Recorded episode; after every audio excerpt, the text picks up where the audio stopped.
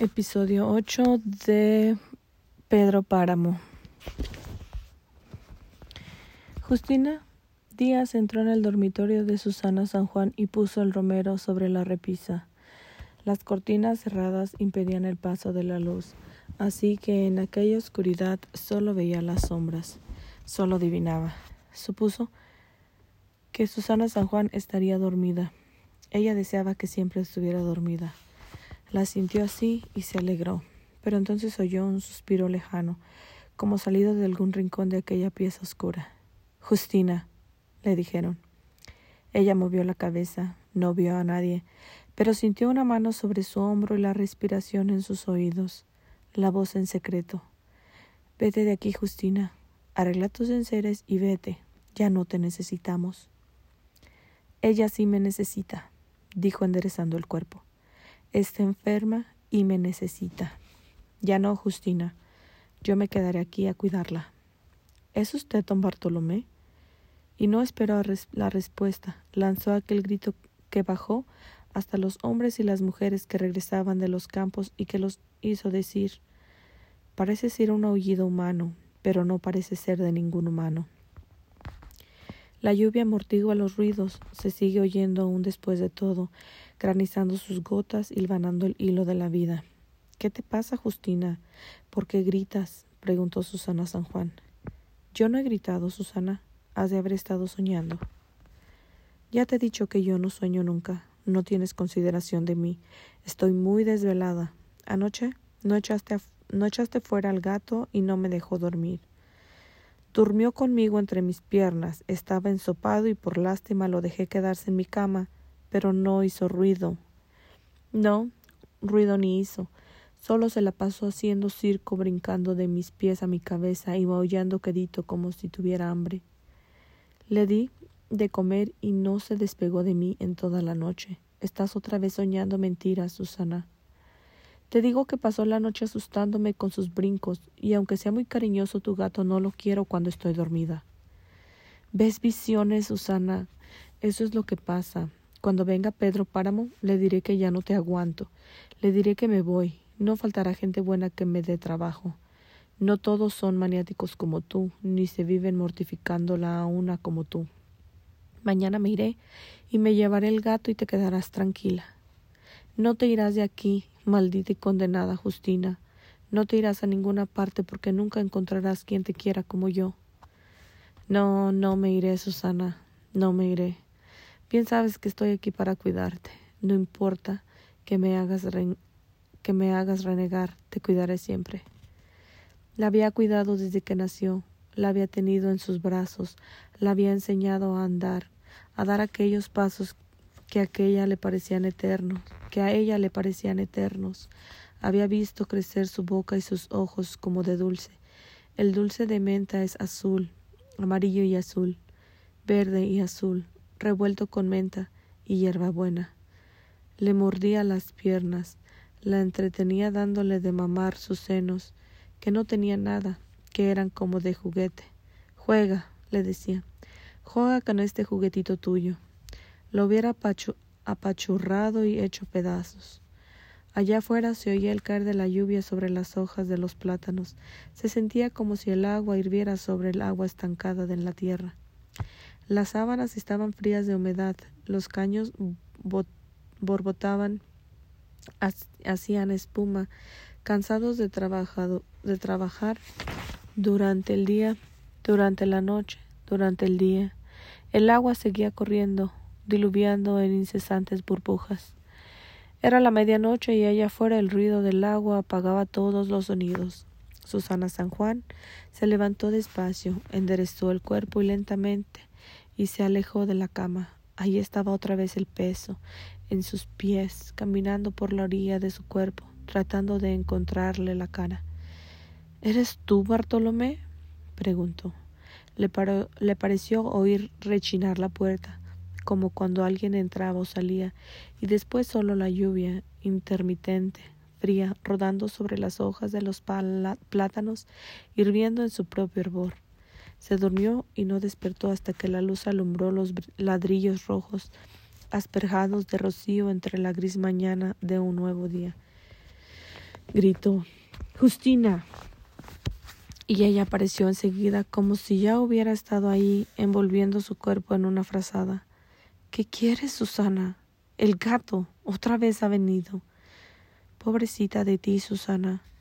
Se recostó sobre su pecho, abrazándola, hasta que ella logró levantar aquella cabeza y le preguntó ¿Por qué lloras?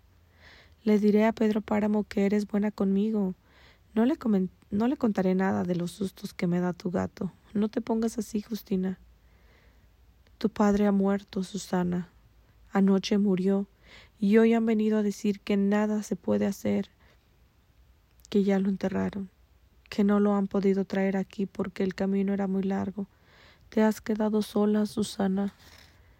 Entonces era él, y rió. ¿Viniste a despedirte de mí? dijo y sonrió.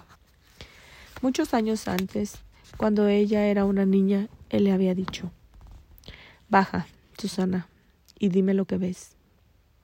Estaba colgada en aquella soga que le lastimaba la cintura y que le sangraba sus manos, pero que no quería soltar. Era como el único hilo que la sostenía al mundo de afuera. No veo nada, papá. Busca bien, Susana, haz por encontrar algo. Y la alumbró con su lámpara. No veo nada, papá. Te bajaré más. Avísame cuando estés en el suelo. Había entrado por un pequeño agujero abierto entre las tablas. Había caminado sobre tablones podridos, viejos, astillados y llenos de tierra pegajosa. Baja más abajo, Susana, y encontrarás lo que te digo. Y ella bajó y bajó el columpio meciéndose en la profundidad, con sus pies tamboleando en él, no encuentro dónde poner los pies. Más abajo, Susana, más abajo, dime si ves algo. Y cuando encontró el apoyo, ahí permaneció, callada, porque se enmudeció de miedo. La lámpara circulaba y la luz pasaba de largo junto a ella, y el grito de allá arriba la, la estremecía. Dame lo que está allí, Susana. Y ella agarró la calavera entre sus manos y cuando la luz le dio de lleno la soltó.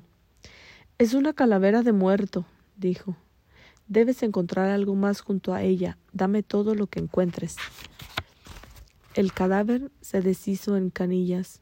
La quijada se desprendió como si fuera de azúcar. Le fue dando pedazo a pedazo hasta que llegó a los dedos de los pies y le entregó coyuntura tras coyuntura, y la calavera primero, aquella bola redonda que se deshizo entre sus manos. Busca algo más, Susana. Dinero, ruedas redondas de oro. Búscala, Susana. Entonces ella no supo de ella sino muchos días después entre el hielo, entre las miradas llenas de hielo de su padre. Por eso reía ahora. Supe que eras tú, Bartolomé, y la pobre de Justina, que lloraba, lloraba sobre su corazón, tuvo que levantarse al ver que ella reía y que su risa se convertía en carcajada. Afuera seguía lloviendo, los indios se habían ido, era lunes y el valle de Comala seguía anegándose en lluvia. Los vientos siguieron soplando todos esos días, estos vientos que habían traído las lluvias, la lluvia se había ido, pero el viento se quedó. Allá en los campos la milpa oreó sus hojas y se acostó sobre los surcos para defenderse del viento. De día era pasadero, retorcía las hierbas y hacía crujir las tejas en los tejados, pero de noche gemía, gemía largamente. Pabellones de muebles pasaban en silencio por el cielo como si caminaran rozando la tierra. Susana San Juan oyó el golpe del viento contra la ventana cerrada.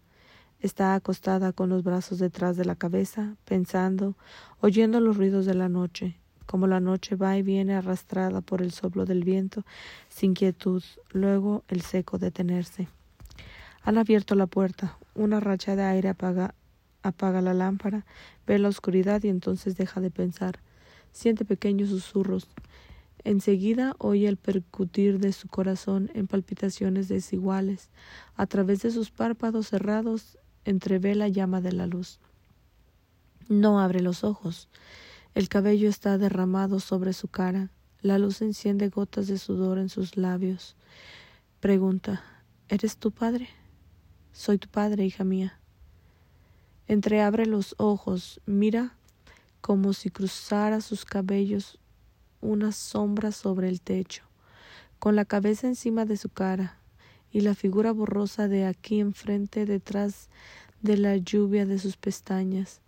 Una luz difusa, una luz en el lugar del corazón, en forma de corazón pequeño que palpita como llama parpadeante. Se te está muriendo de pena el corazón, piensa. Ya sé que vienes a contestarme que murió Floren a contarme que murió Florencio, pero eso ya lo sé. No te aflijas por lo demás. No te apures por mí. Yo tengo guardado mi dolor en un lugar seguro. No dejes que se te apague el corazón. Enderezó el cuerpo y lo arrastró hasta donde estaba el padre Rentería. Déjame consolarte con mi desconsuelo, dijo, protegiendo la llama de la vela con sus manos. El padre Rentería la dejó acercarse a él, la miró cercar con sus manos la vela encendida y luego juntar su cara al, al pabilo inflamado hasta que el olor a carne chamuscada obligó a sacudirla, apagándola de un soplo. Entonces volvió la oscuridad y ella corrió a refugiarse debajo de sus sábanas. El padre Rentería le dijo He venido a confortarte, hija. Entonces adiós, padre, contestó ella. No vuelvas, no te necesito. Y oyó cuando se alejaban los pasos que siempre le dejaban una sensación de frío, de temblor y miedo. ¿Para qué vienes a verme si estás muerto? El padre Rentería cerró la puerta y salió al aire de la noche. El viento seguía soplando. Un hombre al que le decían el tartamudo llegó a la media luna y preguntó por Pedro Páramo. ¿Para qué lo solicitas? Quiero hablar con él. No está. Dile cuando regrese que vengo de, par de parte de don Fulgor. Lo iré a buscar, pero aguántate unas cuantas horas. Dile es cosa de urgencia. Se lo diré. El hombre que le decían el tartamudo aguardó arriba del caballo. Pasando un rato, Pedro Páramo, al que nunca había visto, se le puso enfrente. ¿Qué se te ofrece? Necesito hablar directamente con, con, el patrón. Soy yo, ¿qué quieres? Pues nada más esto. Mataron a don Fulgor Sedano y yo le hacía compañía. Habíamos ido por el rumbo de los vertederos para averiguar por qué se estaban escaseando el agua, y en eso andábamos cuando vimos una manada de hombres que nos salieron al encuentro, y de entre la multitud aquella brotó una voz que dijo Yo a ese le conozco, es el administrador de la media luna. A mí ni me tomaron en cuenta, pero a don Fulgor le mandaron soltar la bestia le dijeron que, era que eran revolucionarios, que venían por las tierras de usted. Cocórrale, le dijeron a don Fulgor. Vaya y dígale a su patrón que allá nos beberemos. Y él soltó la cal, la cacalda, despavorido, no muy deprisa por lo pesado que era, pero corrió, lo mataron corriendo murió con una pata arriba y otra abajo. Entonces yo ni me moví. Esperé que fuera de noche y aquí estoy para anunciarle lo que pasó. ¿Y qué esperas? ¿Por qué no te mueves? Anda y diles a estos que aquí estoy para lo que se les ofrezca, que vengan a tratar conmigo, pero antes date un rodeo por la consagración. Consagración. ¿Conoces a Tilcuate? Ahí estará. Dile que necesito verlo. Y a estos fulanos avísales que los espero en cuanto tengan un tiempo disponible. ¿Qué jais de revolucionarios son? No lo sé. Ellos ansí se no nombran. Dile al tilcuate que lo necesito más que deprisa. Así lo haré, pa patrón. Pedro Páramo volvió a encerrarse en su despacho. Se sentía viejo y abrumado, no le preocupaba Fulgor, que al fin y al cabo ya estaba más para la otra que para ésta. Había dado de sí todo lo que tenía que dar, aunque fue muy servicial, lo que sea de cada quien. De todos modos, los tilcuatazos que se van a llevar esos locos, pensó. Pensaba más en Susana San Juan, metida siempre en su cuarto, durmiendo, y cuando no, como si durmiera.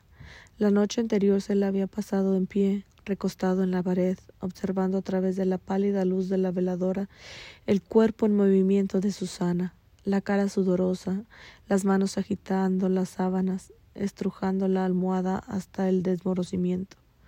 desmorecimiento. Desde que la había traído a vivir aquí no sabía de otras noches pasadas a su lado, sino de estas noches doloridas, de interminable inquietud, y se preguntaba hasta cuándo terminaría aquello.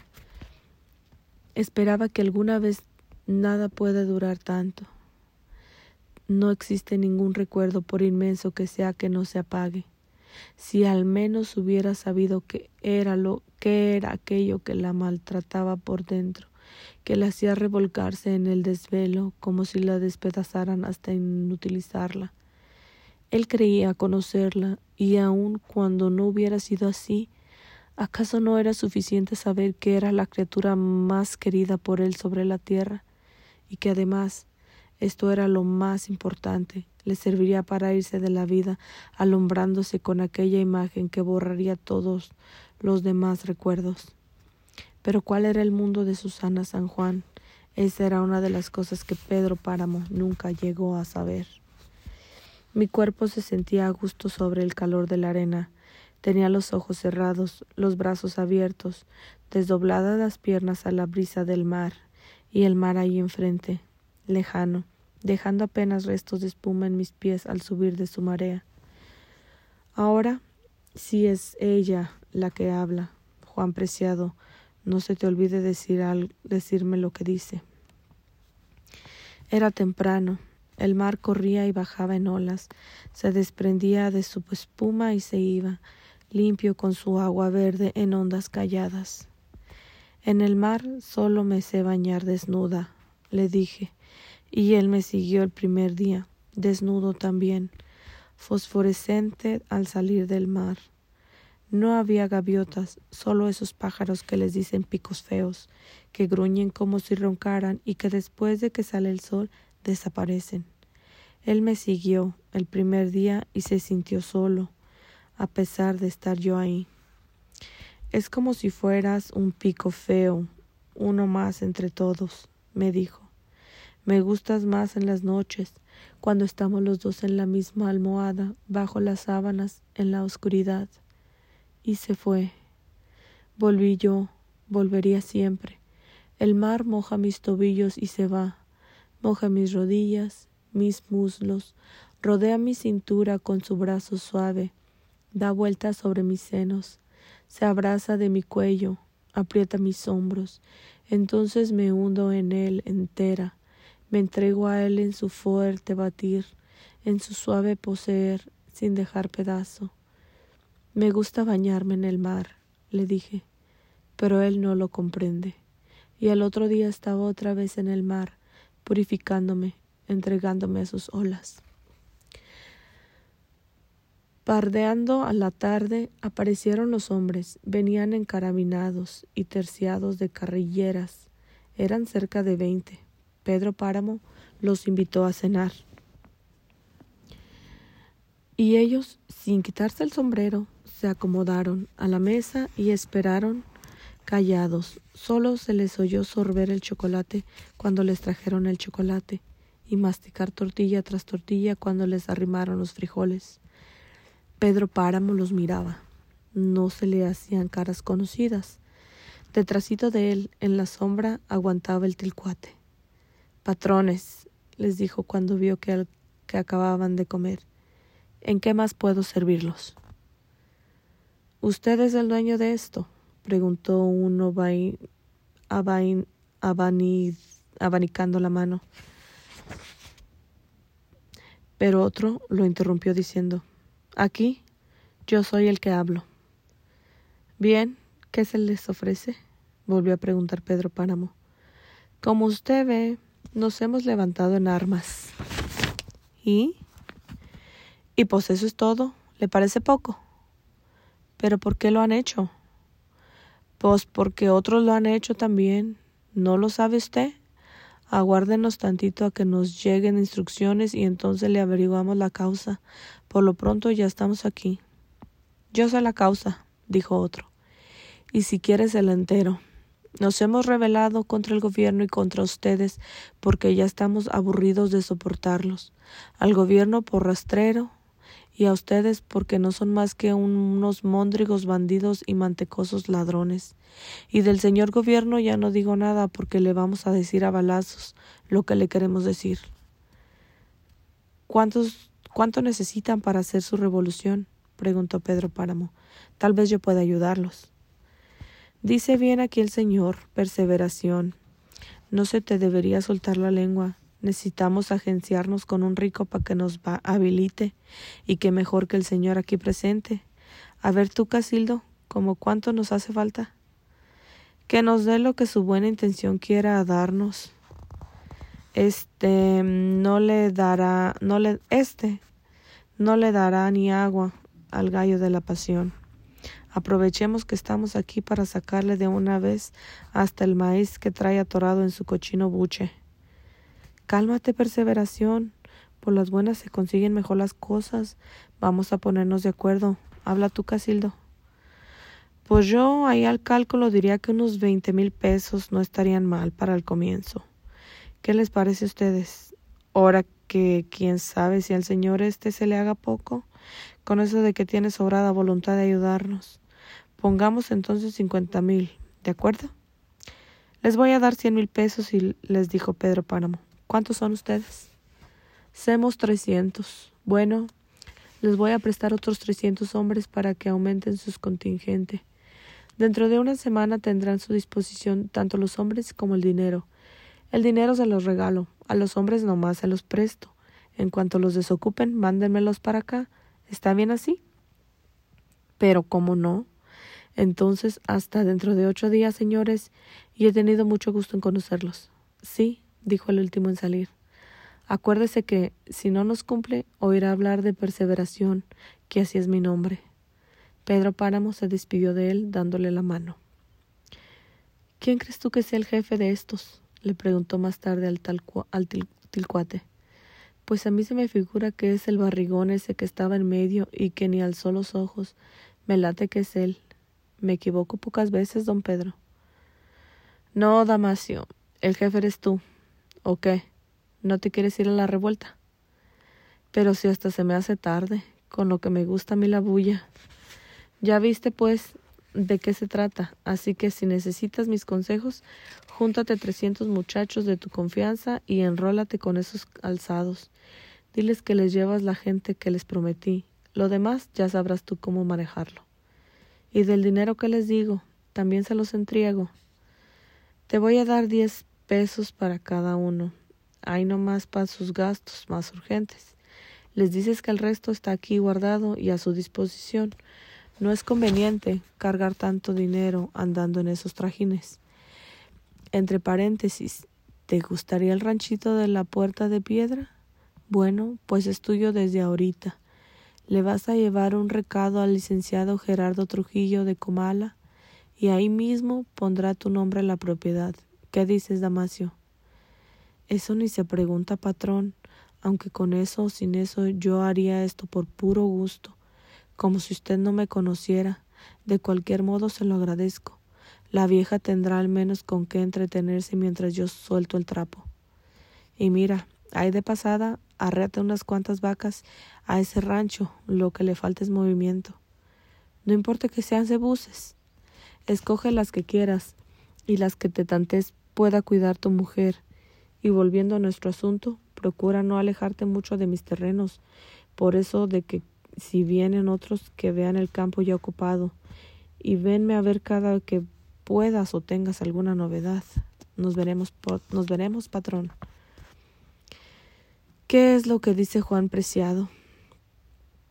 Dice que ella escondía sus pies entre la... Ok. Dice que ella escondía sus pies entre las piernas de él, sus pies helados como piedras frías, y que ahí se calentaban como en un horno donde se dora el pan. Dice que él le mordía los pies diciéndole que eran como pan dorado en el horno, que dormía acurrucada, metiéndose dentro de él, perdida en la nada al sentir que se quebraba su carne, que se abría como un surco abierto por un clavo ardoroso, luego tibio, luego dulce, dando golpes duros contra su carne blanda, sumiéndose, sumiéndose más hasta el gemido, pero que le había dolido más su muerte eso dijo. ¿A quién se refiere? A alguien que murió antes que ella, seguramente. Pero ¿quién pudo ser? No sé. Dice que la noche en la cual él tardó en venir sintió que había que había regresado ya muy noche, quizás de madrugada. Lo notó apenas porque sus pies, que habían estado solos y fríos, parecieron envolverse en algo que alguien los envolvía en algo y les daba calor. Cuando despertó los encontró liados en un periódico que ella había estado leyendo mientras lo esperaba y que había dejado caer al suelo cuando ya no pudo soportar el sueño, y que ahí estaban sus pies envueltos en el periódico cuando vinieron a decirle que él había muerto. Se ha de haber roto el cajón donde la encontraron, porque se oye como el crujir de tablas. Sí, yo también lo oigo.